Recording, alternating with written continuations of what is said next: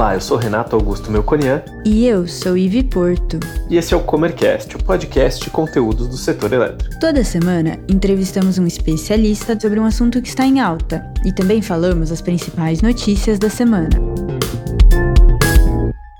Atualmente, indústrias e consumidores estão preocupados com o meio ambiente e sempre procuram reduzir a sua pegada de carbono. Nesse primeiro episódio da série IREC, Alessandra Lacreta, executiva de relacionamento com clientes na Comerc Trading, nos explicará o que é a IREC e quais seus benefícios.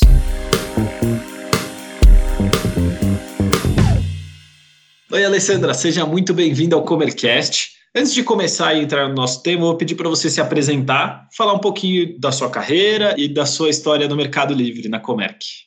Oi, Renato. Obrigada pelo convite em participar de mais um Comercast. Eu sou Alessandra Lacreta, trabalho na Comerc há 10 anos, na mesa de consumidor final.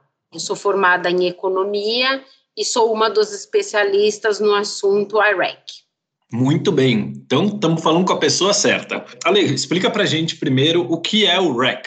O REC é uma sigla né, de um termo inglês que é Renewable Energy Certificate, que é um certificado de energia renovável que atesta que a geração injetada na rede elétrica do país é de origem renovável, sendo que a proporção é um REC equivale a 1 megawatt-hora. E o que, que é o IREC, então? O IREC, ele é o International REC Standard, né, que é o que a gente chama de IREC, que é um sistema global que possibilita o comércio de certificados de energia renovável. Isso é feito por meio de uma plataforma e as empresas podem garantir que a energia que consomem são provenientes de fontes renováveis e, portanto, limpas. No Brasil, o emissor local é o Instituto Totem e eles são responsáveis por registrar, supervisionar e auditar os empreendimentos geradores de energia renovável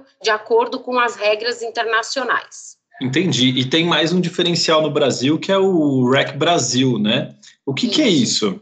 É o que a gente chama que é um certificado que tem um plus. Além dos atributos de um consumo de energia renovável, ele tem um selo a mais de sustentabilidade. E para o empreendimento ter esse selo, ele precisa atender a pelo menos cinco dos 17 requisitos da ODS. A ODS são os Objetivos de Desenvolvimento Sustentáveis. E aí eu posso citar alguns aqui, por exemplo, erradicação da pobreza, fome zero e agricultura sustentável, saúde, bem-estar, educação de qualidade, igualdade de gênero, água potável e saneamento. Então, para o empreendimento poder ter esse selo de sustentabilidade, ele precisa atender a pelo menos 5 dos 17 requisitos. Entendi. E os benefícios do IREC?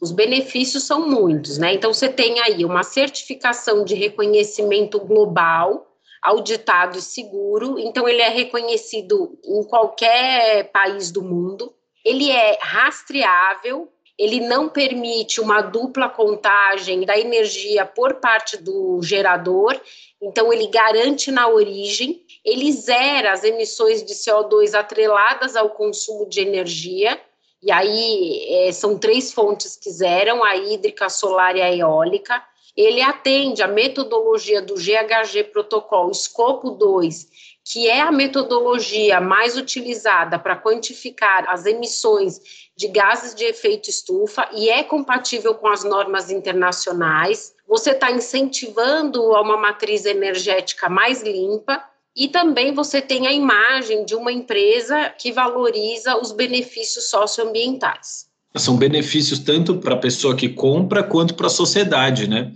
E Ale, quem que é o público-alvo desse certificado? Quem compra esse certificado? O certificado ele pode ser né, adquirido por empresas do mercado livre ou cativo. São as empresas que têm interesse em zerar sua pegada de carbono referente ao consumo de energia as empresas que reportam as emissões de gases de efeito estufa, que divulgam relatório de sustentabilidade, e empresas comprometidas com impactos socioambientais e que buscam transparência nas relações. Para finalizar, queria agradecer a sua participação novamente no Comercast, Ale, e fazer uma última pergunta. Quais são as fontes que possibilitam esse certificado? Né? Todas elas zeram a pegada de carbono? As fontes que possibilitam a emissão de certificados são eólica, solar, hídrica e biomassa. No entanto, quando você está falando de zerar né, a pegada de CO2, não são todas, só três zeram, que é a eólica, a solar e a hídrica. A biomassa ela ainda vem com uma pequena pegada de CO2, porque o processo dela ele não é 100% limpo. Entendido. Muito obrigado, Ale. Eu que agradeço por participar de mais um Comercast. Agora, se você ficou interessado no IREC, quer saber um pouco mais ou quer receber uma cotação, manda um e-mail para propostas@comerc.com.br. Nosso time está te esperando.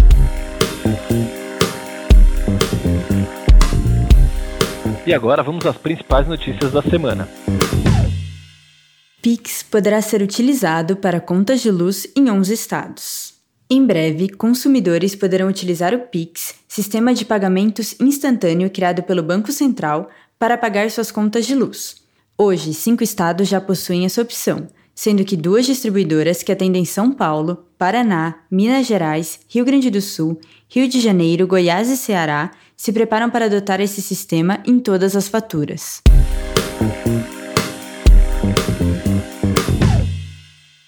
Única diz que primeiro ano de Renova Bio mostra interesse do mercado em reduzir emissões. O presidente da Única da indústria de cana-de-açúcar, Evandro Gussi, avalia que o resultado do primeiro ano da Renova Bio demonstrou que os participantes do mercado de combustíveis querem construir uma nova realidade e entregar a redução de emissão de CO2 que a sociedade espera.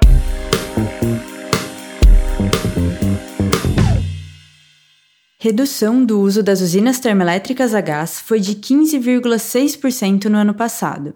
A redução do uso de termoelétricas a gás foi acima da queda de uso de eletricidade total, que correspondeu a 2,3% segundo a ANS. Apesar da baixa geral, a geração termoelétrica de fontes como biomassa e resíduos industriais apresentou aumento no período.